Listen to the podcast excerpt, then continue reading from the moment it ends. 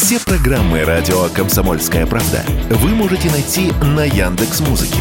Ищите раздел вашей любимой передачи и подписывайтесь, чтобы не пропустить новый выпуск. Радио КП на Яндекс Музыке. Это удобно, просто и всегда интересно.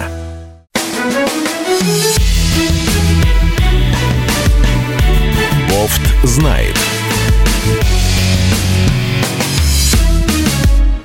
Здравствуйте, друзья! С вами Иван Панкин и Георгий Бовт, известный российский журналист и политолог. Георгий Георгиевич, вас приветствую. Здравствуйте.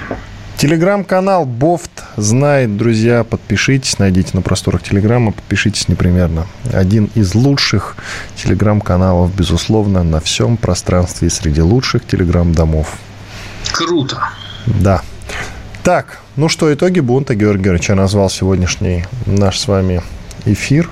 И вам держать слово перед народом. Что это было, как минимум?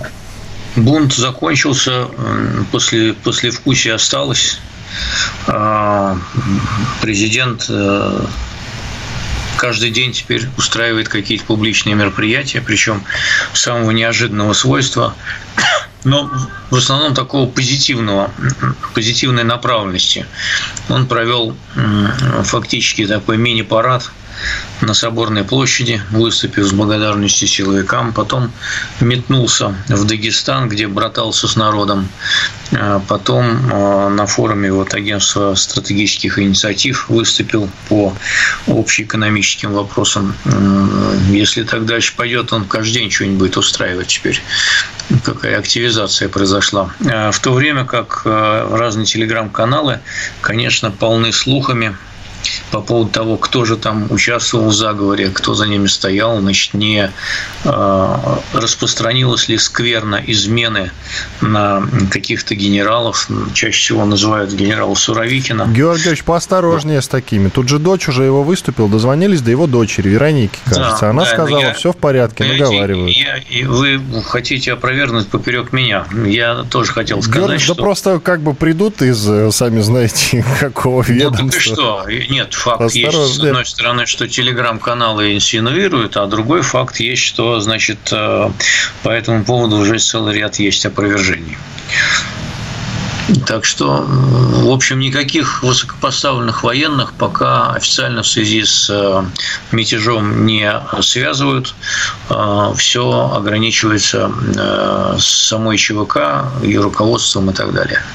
Так что будет с ЧВК, Георг Георгиевич Вагнер, разумеется, не со всеми ЧВК, их какое-то количество. Не сказать, что много, но какое-то количество. Мы имеем в виду ЧВК Вагнер. Вагнер не расформируют, э, поскольку есть гарантии Лукашенко, но и Путин, собственно, обещал э, всем релацироваться, кто не желает подписывать контракт с Минобороны, либо домой релацироваться, либо в Белоруссию. Я так понимаю, что и в Африке э, эта структура продолжит, продолжит ну и там где-то еще, да, выполнять свои свои такие деликатные э, задачи, которые будут ставиться, наверное, уже новому руководству Вагнера.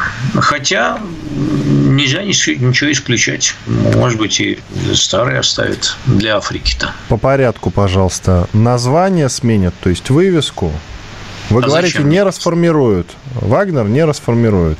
А зачем, а зачем меня? При а этом... какой смысл вывеску, если люди там остались те же самые? Хороший вопрос, но ходили такие разговоры, Георгий Георгиевич, я не знаю. Ну, ходили, но пока, да, но это тоже из разряда слухов. Сейчас слухов очень много ходит, а, потому что, конечно, вообще, по идее, а, после таких событий в некоторых других странах, как правило, недружественных нам, устраивают некое парламентское расследование для того, чтобы выяснить, а что же это такое было. А, и там вызывают вот представителей лидеров силовых структур, там руководителей, и задают им всякие неудобные вопросы. А, можно проводить такие, кстати, а, слушания или расследования в закрытом или полузакрытом формате, а потом публике выдать на гора дозированную информацию. Ничего подобного у нас не предвидится, а вместо парламентского расследования у нас подробностями, значит, сыпется президент соседней страны по фамилии Лукашенко.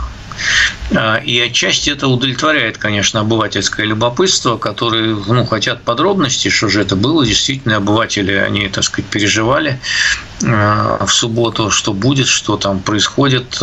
Дефицит информации был достаточно большой. И вот сейчас Лукашенко оказывает в этом смысле ну, полезную такую услугу нашим значит, политикам, которым можно не тревожиться и ничего не расследовать. Все же батька уже рассказал. Вы упомянули, что, возможно, э, новому руководству передадут бразды правления, если я вас правильно понял. Ага. Вы всерьез в это верите? То есть отстранят Пригожина, заберут у него эту структуру, или как вы это видите? Я думаю, что э, его как бы трудно отстранить именно, э, поскольку его туда никто не назначал. Оно само собой так получилось.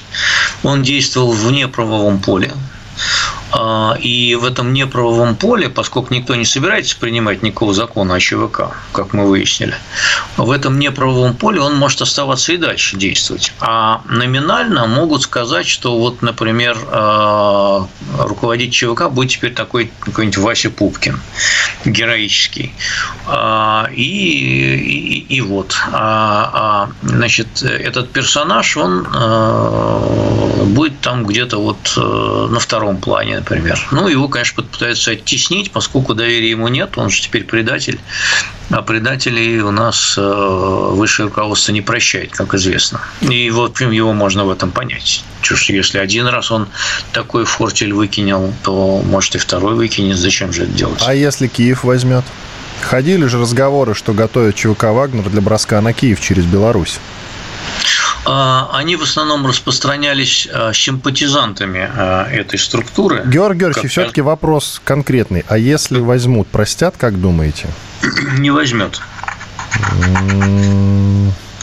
25 тысяч вагнеров на многое способны. Вы зря их недооцениваете, Георгий. На многое способны, но Киев взять не могут. Не, не... Они, Бахмут, они Бахмут брали Объясняю. Я с вами тут они немножко... Бахмут брали 8 месяцев. Да, это вот тут я, к сожалению, что называется, пойду против своих. Я очень плохо отношусь к тому, что устроил Пригожин. Даже у себя в телеграм-канале удалил кучу народа, которые его поддерживали. Но в том, что касается Бахмута, там все-таки, как мне кажется, были некие проблемы с, с приказами по поводу того, как его брать, как идти дальше, вот это вот все, понимаете? Вот тут, мне кажется, я не про снаряды даже говорю, со снарядами там все, как мне рассказывали люди военные, было все нормально. Там а, не было понимания, куда идти дальше после Бахмута. И именно поэтому затянулась вся эта история. Вот. Я, да. не знаю, я не знаю, как там не было знаю, на самом мне деле. Кажется, что, мне кажется, что какая-то конвенциональная логика противоречит таким рассуждениям, поскольку э, ну, сначала взяли бы, а потом стали думать, куда идти. Что там непонятного там. А он из Краматорска брали... простреливается весь. Тоже непростое дело. Ну хорошо, вот его же все-таки в результате взяли, а куда идти по-прежнему непонятно. Да. Ну. Устали брать просто. устали брать. Ну ладно, все-таки оцените, пожалуйста, э, ход Пригожина. Ход Пригожина. В какой части? В той самой. Почему он, как вы считаете, пошел на Москву? Как вы его оцениваете? Это его поведение? Это Дело его том, решение? Что, э, чисто, чисто внешне это выглядит как психанум. А, вот, поскольку приближался дедлайн 1 июля, когда значит, ему сказали, я так понимаю, что либо подписываете контракт, либо вы там воевать больше не будете, идете нафиг. А, значит, и он психанул. Вот чисто внешне это выглядит так. А, ввиду отсутствия информации о том, что там на самом деле происходило э, в подробностях и нежелание э, всяких там законодателей и, других расследовать это в подробностях с фамилиями, именами и причастными, и непричастными, э, больше вот тут, в общем, анализировать нечего, потому что мы многого не знаем. Мы не знаем, на самом деле, а сколько было хорошо, там не было никаких, так сказать, допускаем, да, соглашаемся, что не было никаких там генералов и вообще старших офицеров, которые примкнули или думали о том, что они примкнут, но э, мы не знаем вот э, настроений, так сказать, сомневающихся, которые наблюдали и ничего не делали, например. ведь мне, например, понятно, что у Пригожина было много симпатизантов и в военных кругах, ну, как до этого момента, до этого, ну, не говорю сейчас во время мятежа, но именно до этого момента. И Э, не то в военных кругах, и в политических кругах. Многие э, госпропагандисты ему симпатизировали откровенно, подыгрывали, нахваливали, э, возвеличивали и так далее и тому подобное. Думцы целый ряд, начиная там от рядовых и кончая лидерами некоторых фракций, откровенно заигрывали с Пригожиным.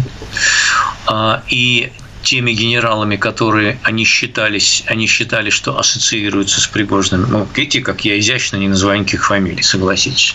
Георгий вот. Георгиевич, за а, это я вас и люблю. Да. Э, я надеюсь, я надеюсь, что не только вы. Да. А, вот, и вот как-то они все раз и схлопнулись и замолчали. Значит, э, уже было подпрыгнули, но переодеться в воздухе не успели. Пришлось приземляться в той же обуви, в которой они находились.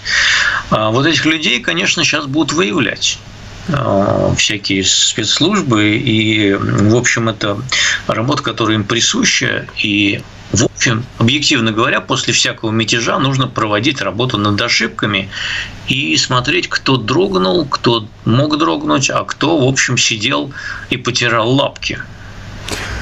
Уходим на перерыв, тоже с вами сейчас порассуждаем об этом, среди прочего, конечно. Иван Панкин и Георгий Бофт, известный российский журналист и политолог, на связи по скайпу. Друзья, во ВКонтакте, в нашей группе «Радио Комсомольская правда» идет прямая видеотрансляция. Вступайте и, конечно, смотрите трансляцию. Бофт знает. Иван Панкин и Георгий Бофт, один из ведущих российских политологов и журналистов. Мы продолжаем. Телеграм-канал Бов знает, телеграм-канал Панкин.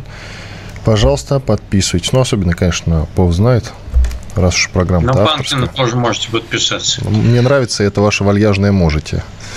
Ну, вы чихните нормально по-русски, Георгий Георгиевич, что же вы не стесняетесь? Все Боюсь ж, спугнуть. Все ж свои, да, я вас умоляю. После субботних событий кого-то спугнете-то. Кого уже можно напугать? Давайте, кстати, вспомним. Вот с э, вечера пятницы и практически сутки. Как вы оценивали текущие события, а, Георгий Георгиевич? Я думал, что они продлятся дольше, чем один день. Я думал, что это затянется дня на три. Вот, и в течение этих трех дней произойдет как бы перелом либо в ту, либо в другую сторону. Ничего себе. То есть вы не верили, да, в победу здравого смысла, это раз. Во-вторых, вы не верили... Вы знаете, вот я никогда не подменяю как бы и, и анализ эмоциями, потому что эмоционально страшно не хотелось бы, чтобы в Москве начались уличные бои. Я их уже видел, в общем, в 93 году, э, и не хотелось бы повторения. Это раз. Э, вот. Два, значит, это эмоции. И вообще не люблю переворотов вот никаких от незаконных переворотов, от них ничего хорошего не бывает. Это эмоционально. А чисто аналитически а, вот ситуация, как она складывалась, она была э, не очень очевидной в первой половине дня, и никаких победных реляций, я не сказать, и таких вот победных там выкриков, что там а, то, все, ну, были заявления, что давайте сплотимся вокруг президента, понятно, а, их произносили довольно много, но вот сейчас вот мы тут сейчас все, да это все ерунда, вот это значит все закончится, да фигня все такое, там и так далее. Я такого не слышал. А, хотя э, в комментариях, которые я давал утром, я говорил, опять же, опираясь на некий анализ, да, что мятеж численностью даже там 25 тысяч человек э, обречен на поражение. Вот. Э, это, как бы я сказал, еще где-то утро, часов в 10 утра. Вот, в силу э, объективных причин э, это записано везде, так что можете проверить. Да я помню, Георгий, что же вы думаете? Я-то помню, действительно говорили. Что будет с Пригожиным? Все-таки вопрос-то остается. Его, конечно, простили официально, но с другой стороны, ему же... Не, не, не, его сути... не простили. Его не простили. А Нет, что? его не простили. А что, Георгий Георгиевич? А, ему сказали, что не будет уголовного преследования по факту мятежа. Это другое. Так, так дальнейшая судьба да. его, давайте-ка. дальнейшая судьба его э, будет непростой, поскольку э, лично э, ни Шойгу, ни тем более Путин, и прежде всего Путин, конечно, ему это дело не простит. Никогда. Вот. И поскольку есть слово не преследовать э, за вот это вот э, мятеж, и даже, так сказать, вот повисло в воздухе убийство, сколько, 13 человек погибло летчиков? Неизвестно, Георгий Георгиевич, нет точной цифры. Поэтому давайте цифры ну, называть все-таки не будем. Да, Какие-то летчики, летчики погибли. Да, Нет, это известно. Да, некоторое количество летчиков точно погибли, поскольку было сбито некоторое количество бортов. Опять же, парламент безмолвствует, он не требует никакой информации, ничего там, не расследует ничего дела. Поэтому некоторое количество бортов, которые там в, в телеграм-каналах, примерное количество приводится. А, это тоже как бы повисло. Но а, некоторые телодвижения по части расследования экономических, а, они есть.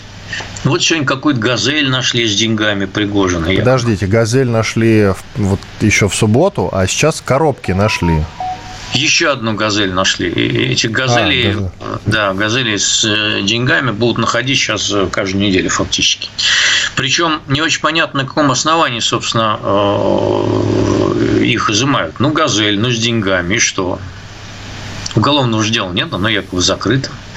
Но вот мне, я обратил внимание на слова, которые Путин произнес два дня назад и по поводу 86 миллиардов рублей, которые были заплачены Вагнеру, и 80 миллиардов рублей, которые заработала группа «Конкорд» на поставках а, значит, э, Минобороны. Вот их будут расследовать. Это же никто не обещал не расследовать, правильно? Вот это можно расследовать. Будет э, экономическое преступление, там, растрата или там еще что-нибудь придумают. Поэтому такой прессинг, он останется. Так бесследно это не закончится. Ну, а чем закончится в итоге, как вы считаете? Посадят? За что-нибудь? Кто посадит? Кто он же, его посадит, если, если он в Беларуси, значит, э, и под гарантией э, соседнего президента? Нет. Да дело а... даже не в том, что он под гарантиями э, соседнего президента, Георгий Георгиевич, сколько Владимир Путин сказал, я слово свое сдержу. Это уже гарантия, кстати говоря, если он публично такое сказал, это большая гарантия, согласитесь. Поэтому я, честно говоря, слово, я, честно говоря, сомневаюсь. Сказано, слово было сказано конкретно в отношении э, событий 24 июня. В отношении 86 миллиардов рублей никакого слова сказано не было. Но... А было сказано, что, а было сказано, что я надеюсь, что украли немного. Вот так было сказано. С другой стороны, зачем преследовать и сейчас поднимать вопрос денег, если сами ему дали, и он боевые задачи на них выполнял? Как бы... это, повешенное, это повешенное на сучке э, или там на крючке э, предупреждение. А, не, ну тогда ладно. Это предупреждение, что если что, то вот это то все может случиться. И пятый, десятый тоже. А вот интересный момент. Э, в те самые сутки Пригожин говорил по поводу коррупции, что надо, надо бороться с коррупцией. Вспомнили еще одного нашего выдающегося современника, в кавычках, который все с коррупцией боролся. И вот он говорил про коррупцию. Мне интересно, а вот э, вопрос про лицемерие в данном случае. Он говорил про коррупцию, если он до этого и структура ЧВК «Вагнер» существовала на, в общем, э, коррупционных схемах, не так ли, Георгий Георгиевич? Или я не прав? Всякие коррупционные схемы имеют две стороны, одну и другую, как и взятка тоже. Поэтому я предлагаю плавно съехать с темы коррупционных схем. Вот, а, и, значит, э, сосредоточиться на первом вашем тезисе.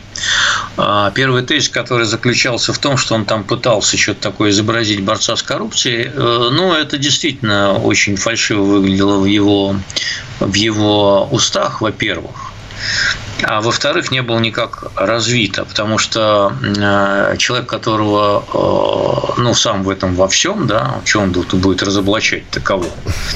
Вот. И надо сказать, что он фактуры никакой не излагал. Потому что, ну, в том числе, возможно, и потому, что в этой фактуре он и сам был бы вторая сторона, та самая. Вот. Это такая палка о двух концах. Ну ладно, Георгий Георгиевич, давайте уже идти рассуждать о другом. Если мы не покритикуем Украину, например, кто это за нас сделает, согласитесь? Президент Польши Анджей Дуда прибыл, мне это нравится, с неанонсированным визитом в Киев, где проведет переговоры с украинским лидером Владимиром Зеленским. Так, ну и там же, собственно, президент Литвы тоже побывал, тоже о чем-то с Зеленским поговорил. Но, конечно, самое интересное – это разговоры между польским лидером и Зеленским это вот интересно. Особенно после того, как какое-то время назад Зеленский о чем-то с Дудой договаривался в Варшаве, как вы помните. И там ходили разговоры, что сдавал ему территорию, грубо говоря. Я уж не знаю, сдавал или нет. Но как вы считаете, что за терки между Дудой и Зеленским? Ну, значит, территория такая примитивная очень формула. Э, я думаю, что разговор сложнее, он идет о э, формате э, как бы сотрудничества Украины и НАТО и выработки некой формулы, которую надо будет представить на Вильнюсском саммите НАТО 11-12 июля ну, уже скоро, через там, сколько, две недели. А, и пока вот четкого, так сказать, договоренности пока по этому вопросу нет. Есть э, позиция, так сказать, одних сторонников решительной, решительных сторонников скорейшего приема Украины, но после уже окончания военных действий. Это вот Польша, среди них, например. Есть те, кто считает, что не стоит с этим торопиться, в том числе США считают, что не стоит с этим торопиться, поскольку США, видимо, мыслят шире и как бы думают, э, что там как бы с русскими-то, как с ними-то быть потом. Вот. А, а Польша думает, наверное, что мы улетим на Луну все тут, все 140 сколько там миллионов. 147 Поэтому... было вроде бы. Ну, я тут путаюсь в цифрах. А, но если с новыми территориями, то где-то под 150, наверное, там, это точно. Ну, это если считать, кто там остался, то мы не знаем, кто там остался, во-первых. Ну, подождите, ну, число беженцев э, из Украины надо же посчитать, которые сейчас э, стремятся получить российское гражданство, часть из них уже получили, поэтому давайте прибавим как минимум три мульта точно. Ну, ладно это в конечном итоге это не имеет отношения к вопросу о э, вот этой формуле. Я думаю, что вот по ней они и ведут переговоры. А Столтенберг говорит, что Польша не получит, э, то есть Украина не получит э, формального приглашения НАТО в Вильнюсе. Я бы не стал исключать и такого варианта, что она получит как-то отсроченное приглашение, например. Вот как закончите воевать, так сразу и примем. Может и такое быть. Вот они об этом говорят. В основном. Хорошо. Может, Паузу. Может быть, будут гарантии просто со стороны Польши предоставлены безопасности. Сделаем паузу. Иван Панкин и Георгий Бофт, один из ведущих российских журналистов и политологов. После полезной рекламы и хороших новостей вернемся и продолжим. Оставайтесь, пожалуйста, с нами.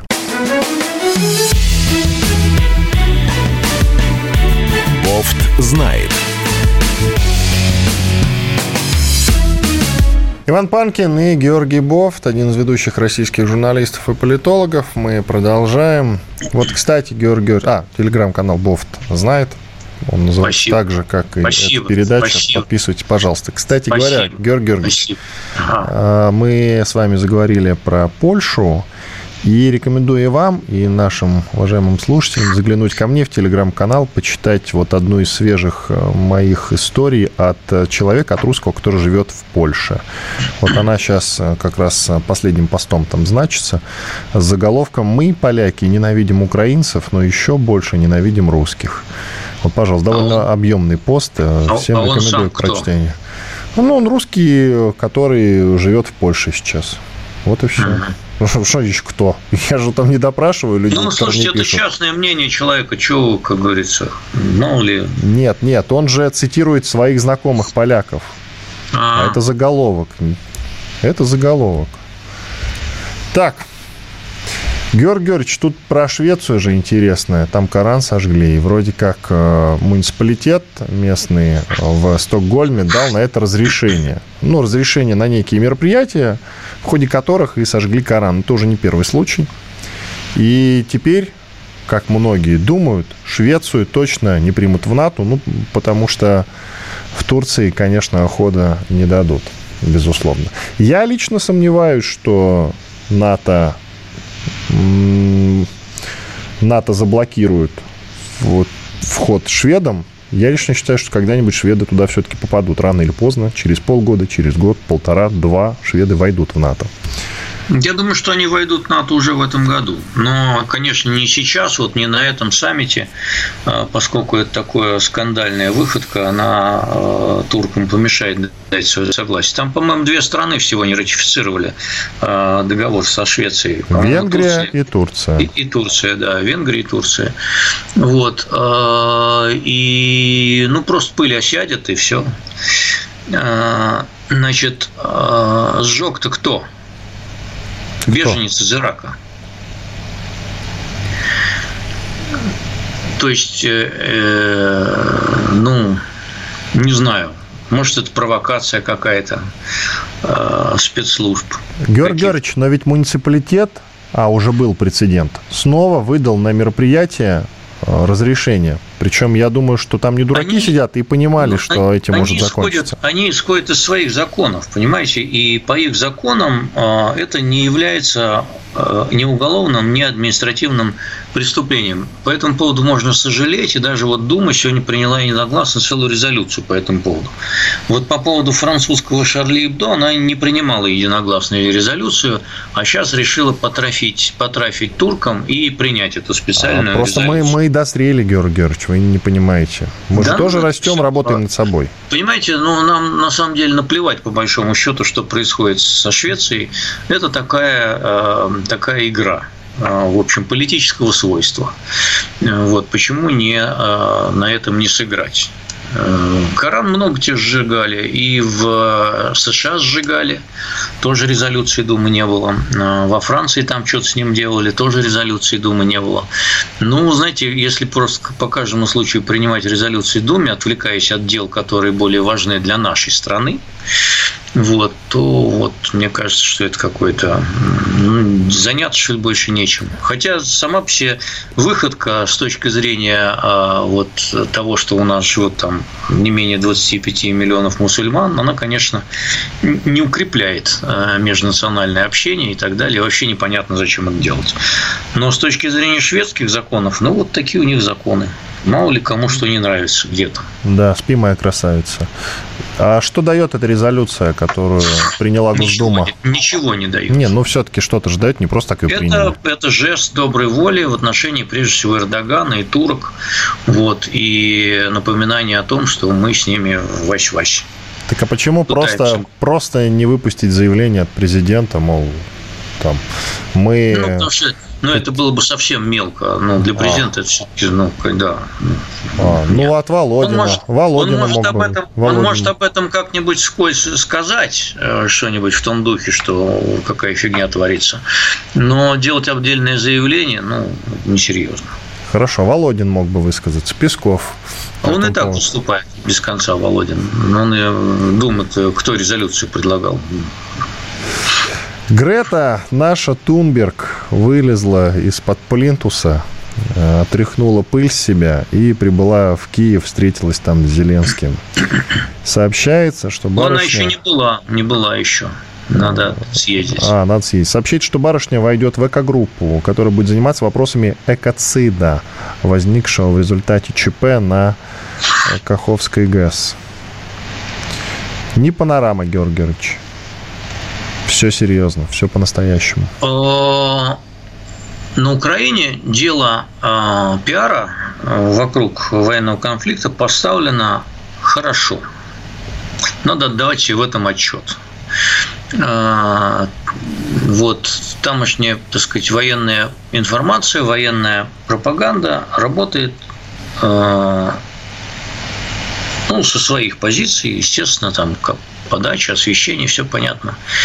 А, довольно а, ну, таком в атакующем ключе.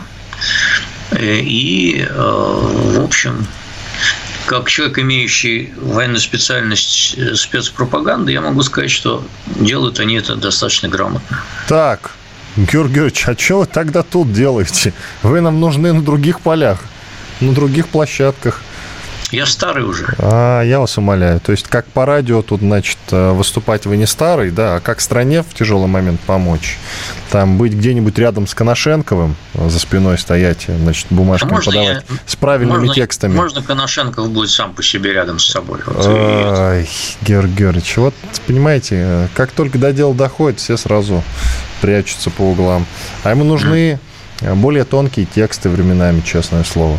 Вы не, могли не ему в этом помочь. Не, не нужны. Там есть военное командование, оно разберется, что кому нужно. Ой, Георгий Георгиевич, вам лишь бы от работы увильнуть, честное слово. Ладно, идем дальше. Верховный суд разрешил считать конвертацию биткоинов в рубли отмыванием. А, и что они докопались-то до биткоинов-то, Георгий Георгиевич, до криптовалют-то? Скажите, пожалуйста. Помните историю, когда ФСБ уже пыталась прикрыть всю эту лавочку, вы должны помнить это. А в защиту биткоинов, ну и крипты в целом, выступил Владимир Путин. Что изменилось с тех пор?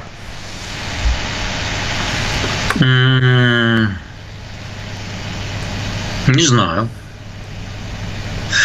Я думаю, что криптовалютой ФСБ интересуется не просто так. А это довольно полезный инструмент, может быть, э, при всяких, так сказать, э, деликатных операциях.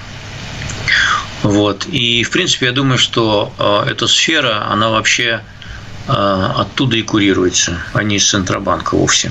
Хотя Центробанк, наверное, пытается курировать это. Э, тоже. И как всякий Центробанк, вообще всякие Центробанки, они э, не любят, э, ну, за, за некоторым исключением, они не любят криптовалюту, они не любят криптовалюту, а, значит, э, и э, пытаются с ней бороться. Американская ФРС тоже не любит криптовалюту, все время долбят эти криптобиржи и так далее. А спецслужбы занимаются отслеживанием, контролем и так далее. Поэтому тут разный функционал просто.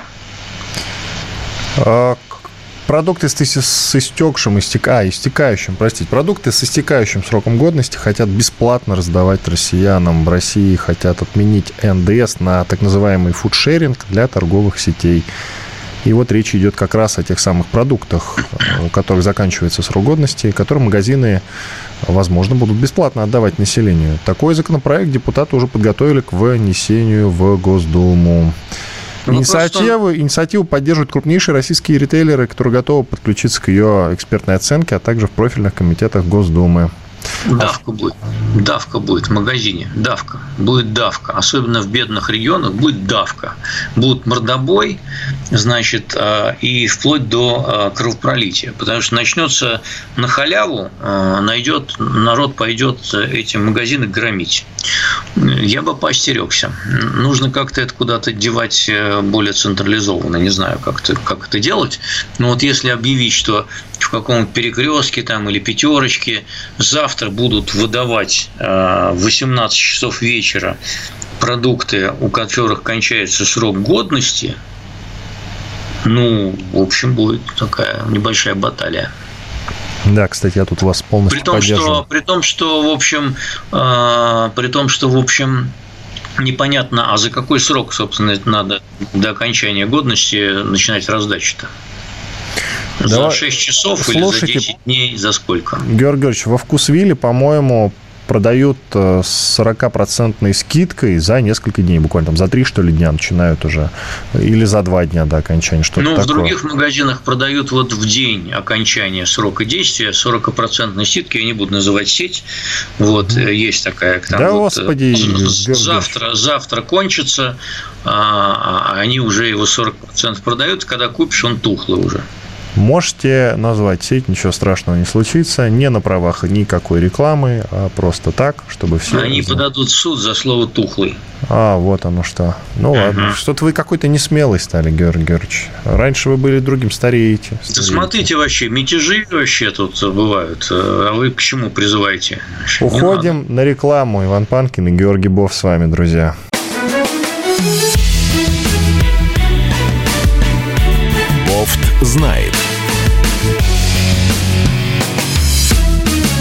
Иван Панкин и Георгий Бофт. Еще немного об экономике поговорим. В России предложили увеличить НДФЛ. Ну, не просто так, а только для богатых. Вице-спикер Госдумы от ЛДПР Борис Чернышов, автор этой инициативы, он направил главе э, ФНС Даниилу Егорову письмо с предложением увеличить ставку НДФЛ до 20%, в основном для богатых москвичей, которые зарабатывают в год более 25 миллионов рублей. Вы зарабатываете, Хотя, вы зарабатываете Хотя... более 25 миллионов рублей, Георгий Георгиевич? Нет, не, не зарабатываю. Ну, значит, вас не коснется, можете выдохнуть. Э, я против всякого повышения налогов. Вот. Э, особенно, когда не очень понятно, на что они тратятся. Вот. А потом, э, значит, политэкономия или экономика, да, экономикс – говорят о том, что всякое повышение налогов, особенно в России, ведет к сокращению э, их, э, к ухудшению их собираемости. Поэтому, значит, э, эти люди просто свалят и будут платить свои налоги в другой стране. А в другой Я стране, понял? извините, пожалуйста, что вклиниваюсь, а в другой стране, Георгий Георгиевич, скажите, пожалуйста, разве налоги более низкие, чем в России? Э, есть всякие офшорные юрисдикции, во-первых. Во-вторых, э, значит, э, опять же, опыт ну, практически всех стран мира показывает, что богатые люди платят меньший процент своих доходов, налоги в меньший процент у них меньше доля налогов, которые они платят со своих доходов, чем у людей бедных. Потому что богатые люди имеют возможность для оптимизации налогов. Они нанимают адвокатов, они применяют разные законные схемы ухода от налогов или минимизации налогов, и в результате платят меньше. Это, это еще один из известных миллиардеров говорил, что э, его секретарша платит э, налогу больше, ну, в пропорции, чем он. Потому что у него есть куча адвокатов на содержание, а у нее нет. Вот так и будет. А куда бы вы предложили так, чтобы вот э, сразу им вектор-то указать? Куда бы вы им предложили убегать и где скрываться, с учетом того, что вообще сейчас русских не особенно принимают? Смотрите, при, при 20 миллион, 25 миллионах дохода в год можно вообще не иметь никакого налогового резидентства. Раз. Вообще никакого можно не иметь. Можно утратить российское налоговое резидентство и не приобрести никакого другого. А просто вот пожить, например, в трех-четырех странах в году, и все. Интересное предложение, Георгий Георгиевич. Враги воспользуются. И, да, в да России... и друзья тоже, да и друзья тоже. Какие они нам друзья-то после этого, Георгий Георгиевич? Если он зарабатывает 25 мультов в год, платить 20% вместо 13 это, Слушайте, мне кажется, небольшая смотрите, проблема, если, Георгий он, если он зарабатывает 25 миллионов э, рублей в год, то, скорее всего, это предприниматель, а не комментатор на радио КП. А, почему? Потому что... Э, Взяли, значит, оскорбили комментаторов и, радио КП. И если, и если, он, и если он предприниматель, это значит, что он платит своих налогов. У нас налоговая нагрузка на бизнес, она превышает 40%. Поэтому не надо говорить а, что у нас государство как-то обделено по части налогообложения. Плюс еще всякие акцизы, значит, там э, э это самое, как НДС, э, тарифы там всякие, и, и, и сборы, и всякая другая ерунда административные поборы, неформальные поборы и так далее. Налоговая нагрузка на российский бизнес превышает, в общем, американскую налоговую нагрузку на американский бизнес. Это давно установленный факт. Потому что там все налоги, в принципе, описаны налогом на прибыль, а у нас они не описаны налогом на прибыль. Вот. И в целом наш бизнес платит нехилый процент со своих доходов. Вот и все. Ладно, Георгий Георгиевич, если вы так считаете, то пусть оно будет так. Нет, я считаю, что просто всякие разговоры о повышении налогов – это чистой воды популизм, за которым не стоят никакие экономические расчеты. Это просто вот э, пернуть в лужу, извиняюсь, или там воздух испортить э, и э, снискать какие-то аплодисменты там где-то снизу. Ах, какой молодец, он предложил грабить богатых в очередной раз. Они же не понимают, эти люди, какие, вернее, не хотят рассказать, какие экономические последствия ведет повышение налогов. Сокращение сбора налогов, вот к чему ведет. Ухудшение собираемости их, вот к этому это ведет.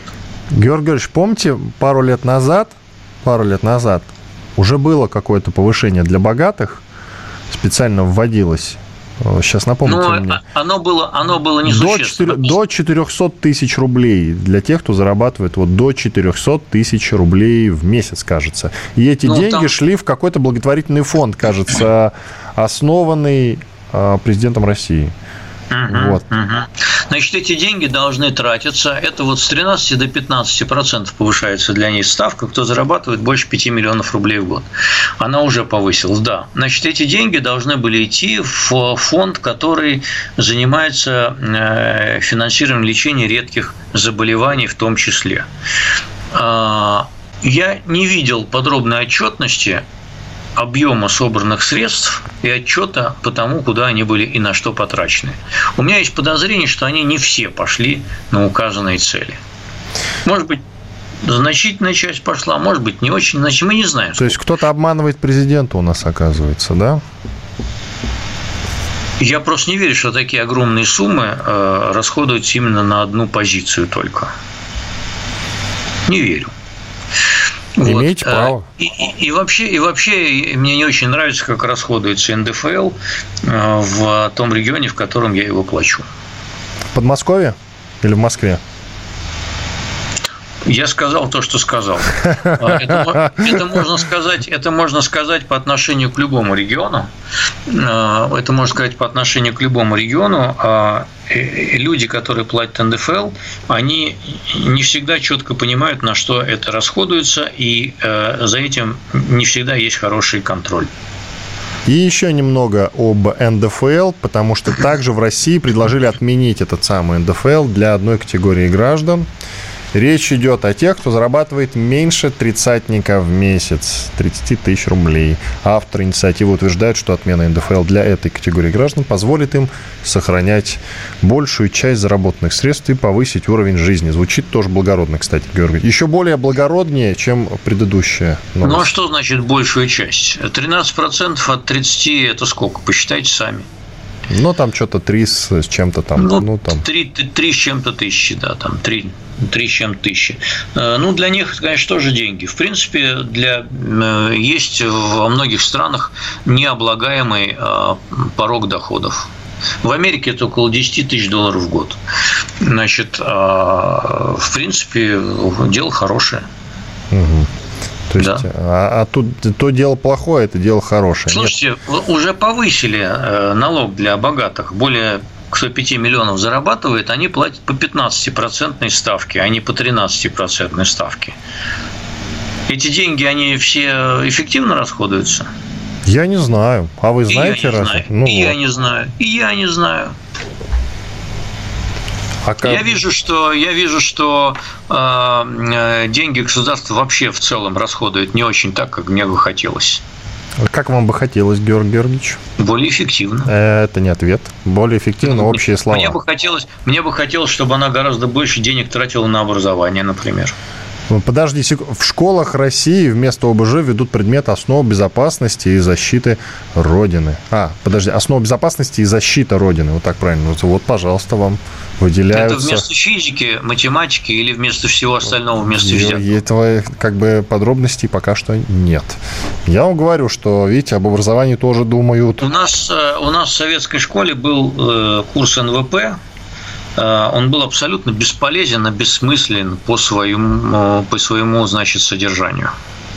Собирать и разбирать автомат Калашникова, конечно, там научили, вот, но больше там ничему научили, ничему не научили. А в принципе, вот все эти вещи можно обучать в внешкольное время, ну, после достижения 18 лет, во-первых, а во-вторых, во всяких там военных клубах, стрелковых клубах, тирах и так далее и тому подобное, куда, например, разрешить ходить в том числе старшим школьникам под надзором. И такое обучение будет гораздо более полезным, чем вот эта вот из-под палки бессмысленная ерунда в роли военрука который будет читать какие-то замусоленные методички 60-х годов.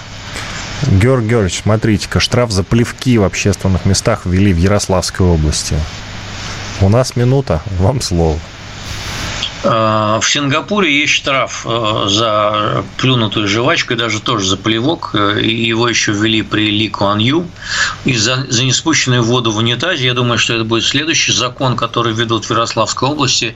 И он станет важнейшим шагом на пути очистки общественных сортиров по всей стране. Может быть, именно в Ярославской области будет воспитан российский Ли Куан Ю. Только не надо останавливаться на плевках, надо двигаться по всей повестке этого славного человека, который правил Сингапуром несколько десятков лет. Георг Георгиевич, вот вы, вы пессимист. Это плохо, Георг Георгиевич. Все-таки так Почему? или иначе... Я оптимист. Нет. Я оптимист. Я говорю, он на Ярославской земле растет э, будущий российский Ли Куан Ю. Это блестящее начинание. Иван Панкин и Георгий Бофт были здесь, остались довольны. Всего доброго, друзья. Не плюйте. знает.